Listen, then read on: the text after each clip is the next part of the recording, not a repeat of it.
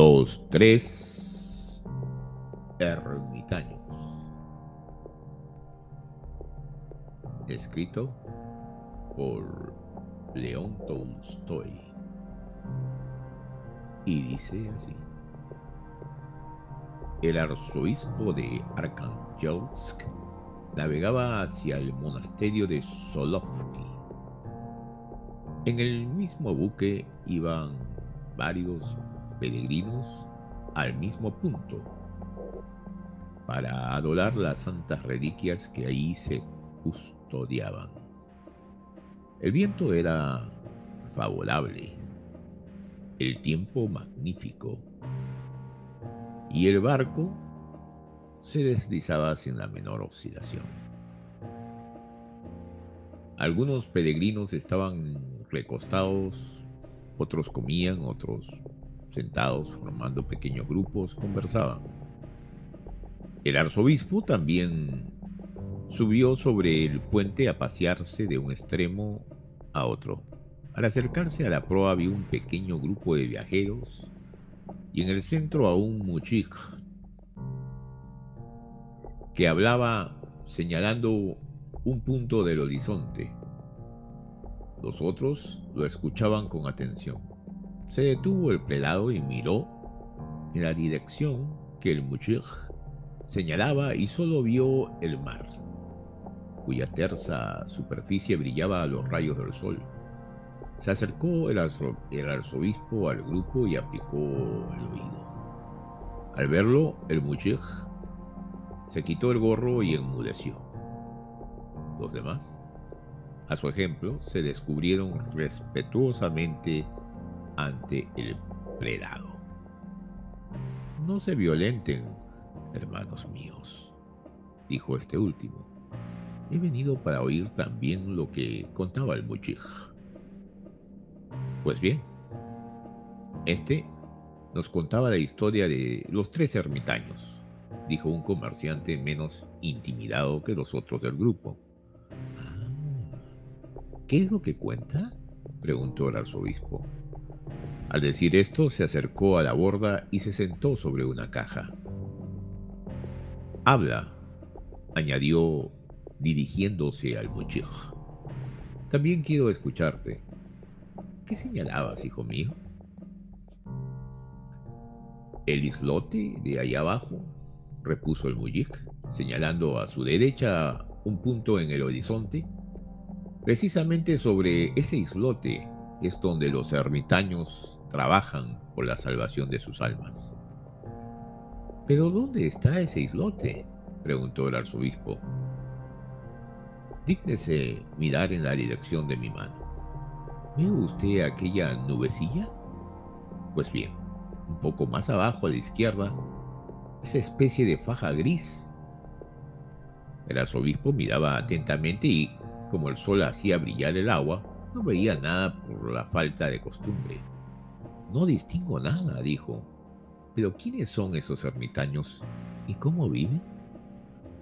Son hombres de Dios, respondió el campesino. Hace mucho tiempo que oí hablar de ellos, pero nunca tuve ocasión de verlos hasta el verano último. El pescador volvió a comenzar su relato. Un día que iba de pesca fui arrastrado por el temporal hacia aquel islote desconocido. Por la mañana caminaba cuando distinguió una pequeñísima cabaña y cerca de ella un ermitaño, al que siguieron a pocos otros dos.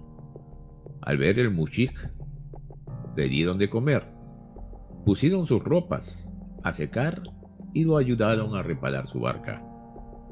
¿Y cómo son? preguntó el arzobispo. Uno de ellos es pequeño, encorvado y viejísimo.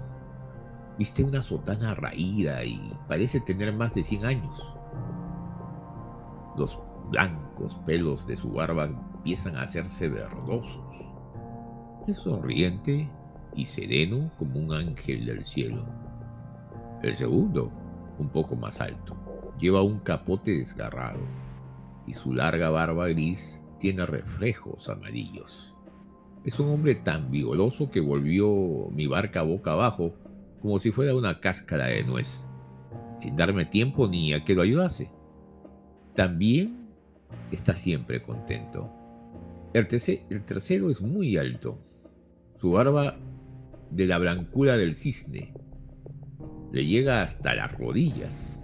Es hombre melancólico, tiene las cejas erizadas y solo lleva para cubrir su desnudez un pedazo de tela hecho de corteza trenzada y sujeto a la cintura. ¿Y qué te dijeron? interrogó el prelado. Oh, hablaban muy poco, aún entre ellos. Con una sola mirada se entendían inmediatamente. Yo pregunté al más alto si vivían ahí desde hace mucho tiempo, y él frunció las cejas y murmuró no sé qué, en tono de enfado. Pero el pequeño le cogió la mano sonriendo y el alto enmudeció. El viejecito dijo solamente, haznos el favor, y sonrió. Mientras el pescador hablaba, el buque se había aproximado a un grupo de islas. Ahora se ve perfectamente el islote, dijo el comerciante. Dígnese mirar vuestra grandeza, añadió extendiendo la mano. El arzobispo miró una faja gris. Era el islote. Quedó fijo durante largo tiempo y luego pasando de proa a pupa, dijo al piloto, ¿qué islote es ese que se ve allá abajo? No tiene nombre. Hay muchos como ese por aquí. Es cierto que en él, según se dice, están los ermitaños dedicados a trabajar por su salvación eterna. Así se dice. Pero ignoro si es verdad. Los pescadores aseguran haberlos visto, pero también ocurre que se habla sin saber lo que se dice. Yo querría desembarcar en ese islote para ver a los ermitaños, dijo el prelado. ¿Puede hacerse? No podemos acercarnos con el buque, repuso el piloto. Hace falta para eso la canoa, y solo el capitán puede autorizar que la botemos al agua. Se avisó al capitán. Desearía ver a los ermitaños, le dijo el arzobispo. ¿Podría llevarme allá? El capitán trató de disuadirlo de su propósito. Es muy fácil, dijo, pero vamos a perder mucho tiempo. Casi me atrevería a decir a vuestra grandeza que no valen la pena de ser vistos. He oído decir que esos viejos son unos estúpidos, no comprenden lo que se les dice y en punto a hablar saben menos que los peces. Pues a pesar de todo deseo verlos. Pagaré lo que sea, pero disponga que me lleven a donde se encuentran. Ya no había nada que decir.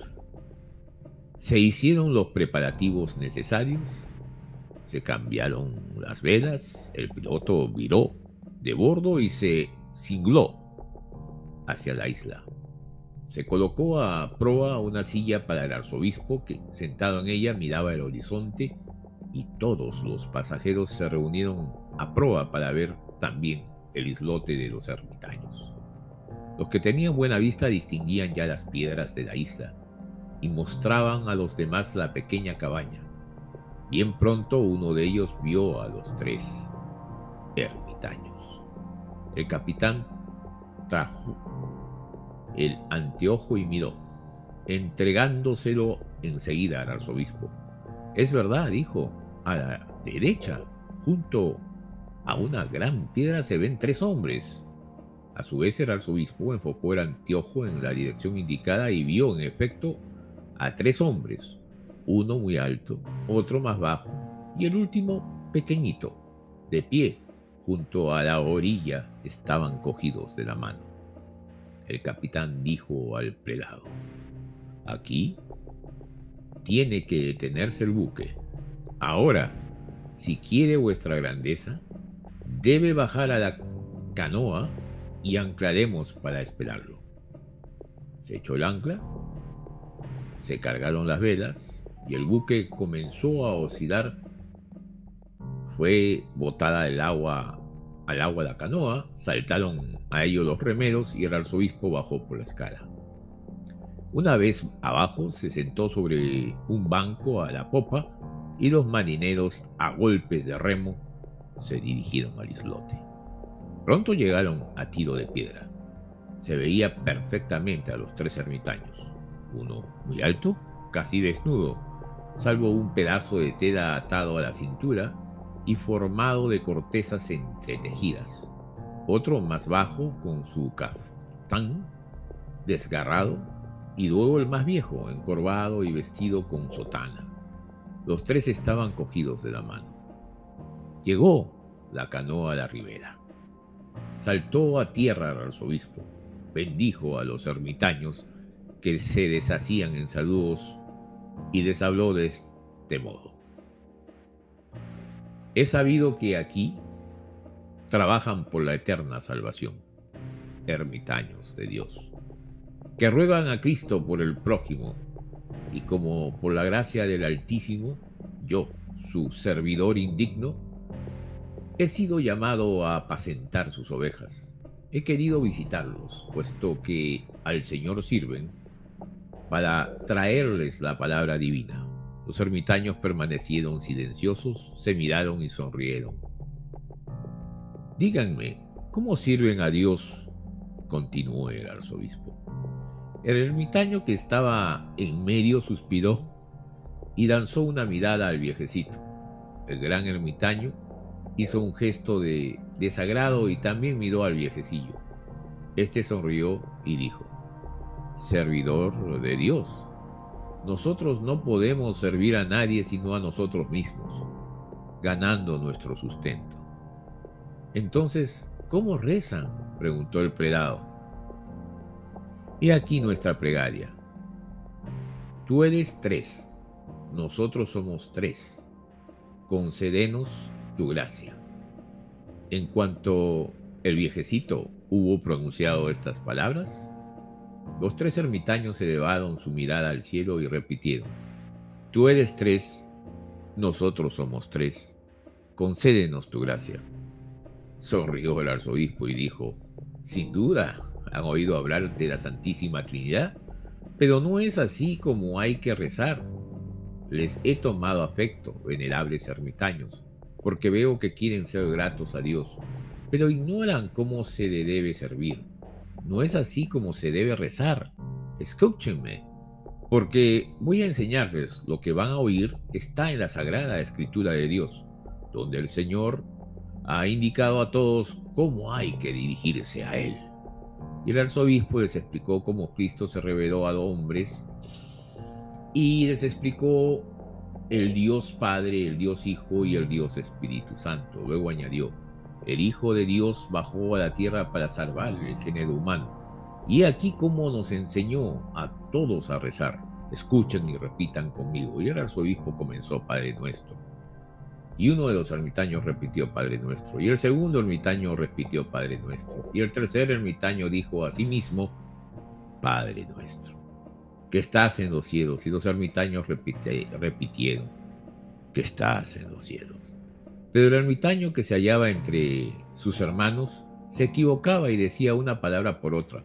El gran ermitaño no pudo continuar porque los bigotes le tapaban la boca y el viejecito, como no tenía dientes, pronunciaba muy mal. Volvió a empezar el arzobispo la plegaria y los ermitaños a repetirla. Se sentó el predado sobre una piedra y los ermitaños formaron círculo a su alrededor, mirándolo a la boca y repitiendo todo cuando decía. Durante todo el día hasta la noche el predado batalló con ellos 10, 20, 100 veces, repitiendo la misma palabra y con él los ermitaños se embrollaban. Él los corregía y volvía a empezar. El arzobispo no dejó a los ermitaños hasta que les hubo enseñado la plegaria divina. La, repitieron con él y luego solos. Como el ermitaño de en medio las, la aprendiera antes que los otros, la dijo él solo. Entonces el arzobispo se la hizo repetir varias veces y los otros dos lo imitaron. Ya comenzaba a oscurecer y la luna surgía del mar cuando el arzobispo se levantó para volverse al buque. se despidió de los ermitaños, que los saludaron hasta el suelo. Los hizo incorporarse, los besó a los tres, les recomendó que rogasen como les había dicho, se sentó sobre el banco de la canoa y se dirigió hacia el barco. Mientras bogaban, seguía oyendo a los ermitaños que recitaban en voz alta la plegaria de Dios. Pronto llegó el esquife junto al buque, ya que no se oía la voz de los ermitaños, pero aún se desveía a los tres a la luz de la luna. En la orilla, el viejecito en medio, el más alto a su derecha y el otro a su izquierda. El arzobispo llegó al barco y subió al puente. Levaron anclas, largaron las velas que el viento hinchó y el buque se puso en movimiento, continuando el interrumpido viaje. Se instaló a popa el predado y ahí se sentó siempre con la vista fija en el islote. Aún se veían los tres ermitaños. Luego desaparecieron y no se vio más que la isla. Pronto esta misma se perdió en lotananza y solo se veía el mar brillando a la luz de la luna. Se acostaron los peregrinos y todo enmudeció en el puente, pero el arzobispo no quiso dormir aún. Solo en la popa miraba al mar en la dirección del islote y pensaba en los buenos ermitaños. Recordaba la alegría que experimentaron al aprender la oración y daba gracias a Dios por haberlo llamado en ayuda de aquellos hombres venerables para enseñarles la palabra divina. Así pensaba el arzobispo con los ojos fijos en el mar, cuando de pronto vio blanquear algo y lucir en la estela luminosa de la luna. ¿Sería una gaviota o una vela blanca? Mira más adelante atentamente y se dice, de fijo es una barca con una vela que nos sigue, pero que rápidamente marcha. Hace un instante estaba lejos, muy lejos, y era aquí, ya muy cerca. Además, es una barca como no se ve ninguna y una vela que no parece tal. Sin embargo, aquello los persigue y el arzobispo no puede distinguir qué cosa es. ¿Será un barco? ¿Un pájaro? ¿Un pez? También parece un hombre, pero es más grande que un hombre. Y además, un ser humano no podría andar sobre el agua se levantó el arzobispo. Fue a donde estaba el piloto y le dijo, mira, ¿qué es eso? Pero en aquel momento ve que son los ermitaños que corren sobre el mar y se acercan al buque. Sus blancas barbas despiden brillante fulgor. Al volverse el piloto, deja la barra espantado y grita, Señor, los ermitaños nos persiguen sobre el mar y corren sobre las olas como sobre el suelo. Al oír estos gritos, se levantaron los pasajeros y se precipitaron hacia la borda, viendo todos correr a los ermitaños, teniéndose unos a otros de la mano, y a los de los extremos hacer señas de que se detuviera el barco. Aún no se había tenido tiempo de parar cuando alcanzaron el buque, llegaron junto a él y levantando los ojos dijeron, Servidor de Dios, ya no sabemos lo que nos has hecho aprender. Mientras lo hemos repetido, nos acordábamos, pero una hora después de haber cesado de repetirlo, se nos ha olvidado. Y ya no podemos decir la oración. Enséñanos de nuevo. El arzobispo hizo la señal de la cruz se inclinó hacia los ermitaños y dijo, la plegaria de ustedes llegará de todos modos hasta el Señor. Santos ermitaños, no soy quien debe enseñarles. Rueguen por nosotros, pobres pecadores. Y el arzobispo los saludó con veneración. Los ermitaños permanecieron un momento inmóviles, luego se volvieron y se alejaron rápidamente sobre el mar. Y hasta el alba se vio una gran luz del lado por donde habían desaparecido. Fin.